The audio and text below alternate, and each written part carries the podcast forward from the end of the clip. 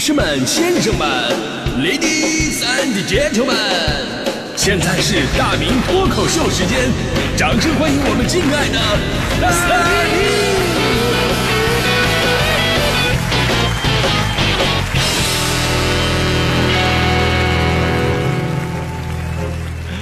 好，欢迎各位来到今天的大明脱口秀，我是大明啊、今天是咱们脱口秀牛年解除封印的第一天，所以呢，我一定要聊一个就是在我这个领域，就是我个人觉得我特别专业的一个话题啊。作为一名作家啊，那我这个作家呢，并不是中国作协认证的，而是快手认证的，这个，呃，他们比较好认证一点。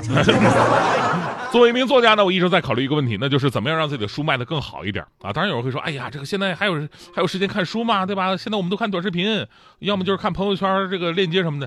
确实，互联网时代呢，改变了一些我们的生活习惯和节奏，尤其是年轻人啊，年轻人可能接触传统文化类的东西确实少了很多。那天我就问大迪，我说大迪，你们家书上有书吗？呃，书架上有书吗？大迪不以为然说，那书当然有了，毕竟我也是研究生啊。我说我大弟，我我说的那种书啊，它不是那种网络文学，传统一点的巴金的有吗？大弟想了想，那巴金没称过呀。如果是新华字典算上的话，应该有巴金了吧？这个，你说我说的是作家巴金，你那是卖废铁的，这是不是啊？幸好我没问你们家有没有三毛的书，你说你肯定得说你家里没那么便宜的这个啊。当然，这样的人固然很多啊，但是我想说的是，买书的人其实还是有不少的。呃，比方说这次过年，各地书店无论是线上还是线下，这图书消费依然占据着一个很大的比重。这就说明一个问题，就是现在的人啊，还是热爱买书的。呃，当然这个看不看不一定啊，这个咱也不用嘲笑谁。很多朋友都有这样的经历啊，到书店看到什么书都想买，觉得自己都会感兴趣。或者呢，在网上买书的时候呢，觉得哎呦，好不容易下一单，对吧？我一次性多买点但是呢，买书如山倒，读书如抽丝。买的时候有点贪，看的时候有点贪，这两个贪不一样。买的时候是贪婪，看的时候是瘫痪，是吧？而还有很多人呢，就是人家其实就很明确了，我买书的目的，我本身就不是为了看的。英国哲学家培根曾经说过这么一句名言：读书可以用来装潢，而对于这些人来说呢，读书其实可以用来装修。对吧？家里边一定要提升那种书卷气息，有一种文化大宅的感觉。那书架里边摆什么书就显得特别的重要啊！首先必须得是精装的，然后呢一定要成套的，就算不是成套的呢，也得各种高端大气上档次。一本什么《百年孤独》放在那儿，甭管你翻没翻过，也能彰显出主人家苍凉辽阔的人生观。一看《百年孤独》啊，这太太有品位了。你要放一本大明老师写的这个《不吐槽不快乐》啊。一看这人就是个嬉皮笑脸、没有底蕴的人啊！即便买书不看这种事儿，说出来呢有失体面。但是我想说啊，不要因为买了很多书而没有读而产生任何的负罪感，只要你买了就行。正是这些买了没有读的书，让很多书店在这些艰难的日子活了下来。买书读了，你是读书人；买书不读，你是慈善家。都挺好啊。好了，咱们接下来要说重点了，就是既然买的人还是大有人在的，那怎么样才能把书卖出去呢？这个我真的想了好久啊。作为一个快手认证的作家，这个我终于发现了问题的关键所在，那就这个书名啊，书名取什么书名太重要了。这书名有多重要呢？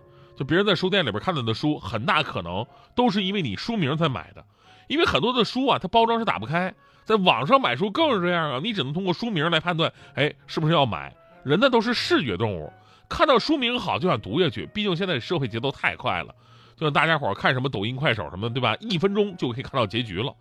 而即便已经快到极致了，你还是会看这个封面的图片和文字介绍来决定要不要花这一分钟的时间我来读。所以呢，第一眼的消费潜力真的太大了。你像什么《雾都孤儿》啊，《平凡的世界》这种传统的书名模式，现在已经被很多出版人给抛弃了。因为一本新书啊，想要在浩瀚的出版市场挤上榜单，并不是件容易的事儿。所以呢，起一个奇怪一点的书名，就成为了很多作者通往畅销的这么一个捷径。你可以想象一下，咱们当年中国的这些古典名著，《西游记》《水浒传》《三国演义》《红楼梦》，对吧？假设一下，放现在。就假设他们是新书，大家伙都不了解他们写的是什么情况之下，有谁看这书名就会产生购买欲的？几乎不会有人感兴趣。所以现在的出版商啊，肯定会让他们改名字。比方说《三国演义》，可以带点穿越色彩，叫《回到东汉当皇帝。西游记呢可以走二次元可爱风，咱们就叫阿弥陀佛么么哒，是吧？红楼梦啊，呃，咱们可以起的网络文学一点，叫霸道公子爱上我之贾府情缘。水浒传呢就可以碰瓷一下现在的偶像经济，叫创造营一零八。你现代人都爱看这个呀，对吧？你看现在这书名，现在很多的书，我说实话，就是不让你翻那里边的内容，我就看让你看书名，你猜写什么？你都猜不出来他讲的是什么。比方说有有几本书啊，玩文艺范儿的，鱼和他的自行车。我在想，鱼为什么会有他的自行车？鱼有自行车，他怎么骑？单边骑是吗？还是游鱼对吧？还有一本书叫《我睡了八十一个人的沙发》，我睡了八十一个人的沙发。这本书我看到以后，我第一时间我就买了这本书。但是买到以后啊，我我发现内容并不是我想的那些内容。啊，当然这本书也非常好啊。还有一本书叫什么？一部雅俗共赏的文学作品。谢谢，我也这么认为。现在这些名都这么随随便了。除此之外呢，还有一种就是看这个书名，你看几眼。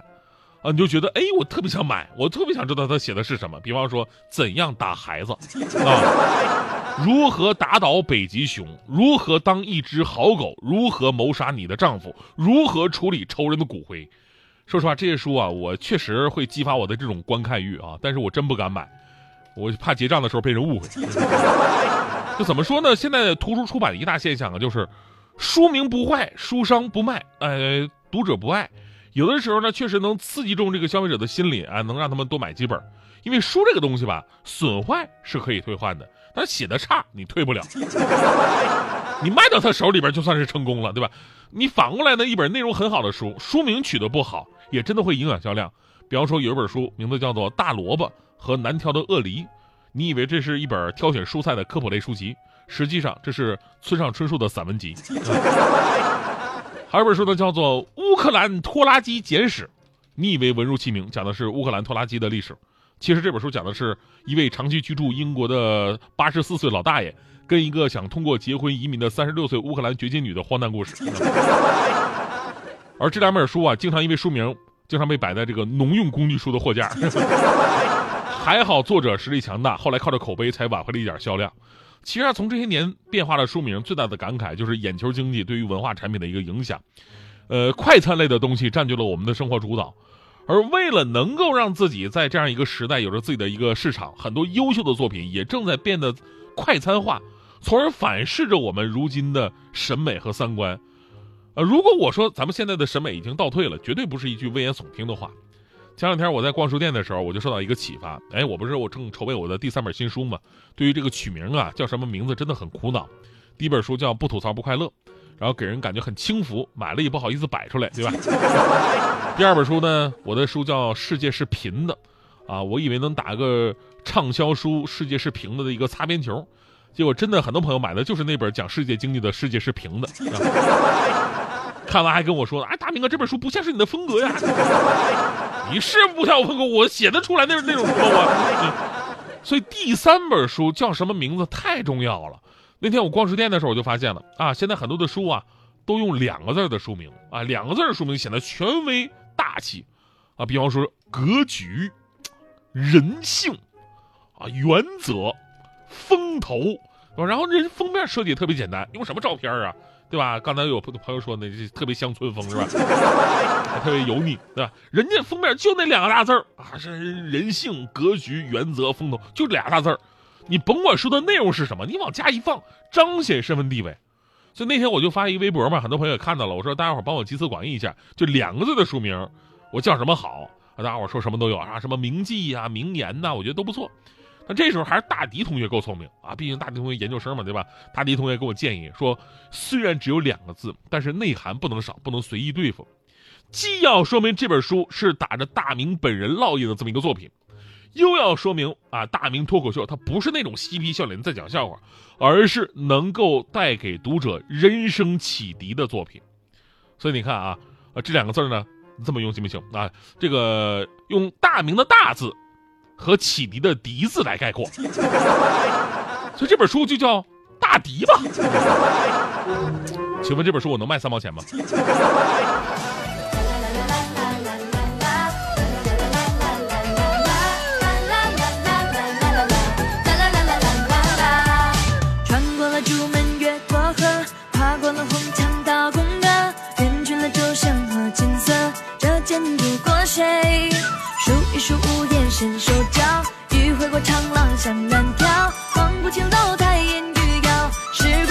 紧张。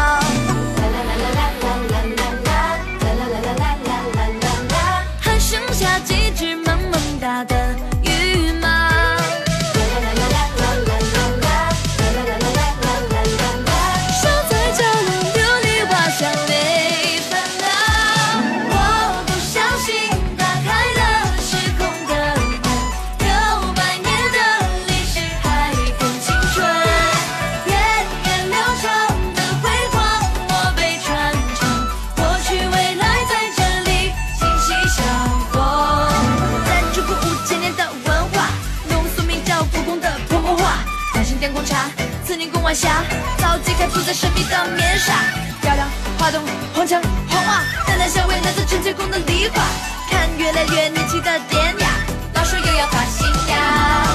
穿过了金丝绣龙袍，彩绘的梁柱与萦绕，酷炫的羽翼几人笑，金殿夕阳照。上过了瓷器见钟表，墨染了几幅绣龙雕，饮尽了风雪知多少，春花秋月了。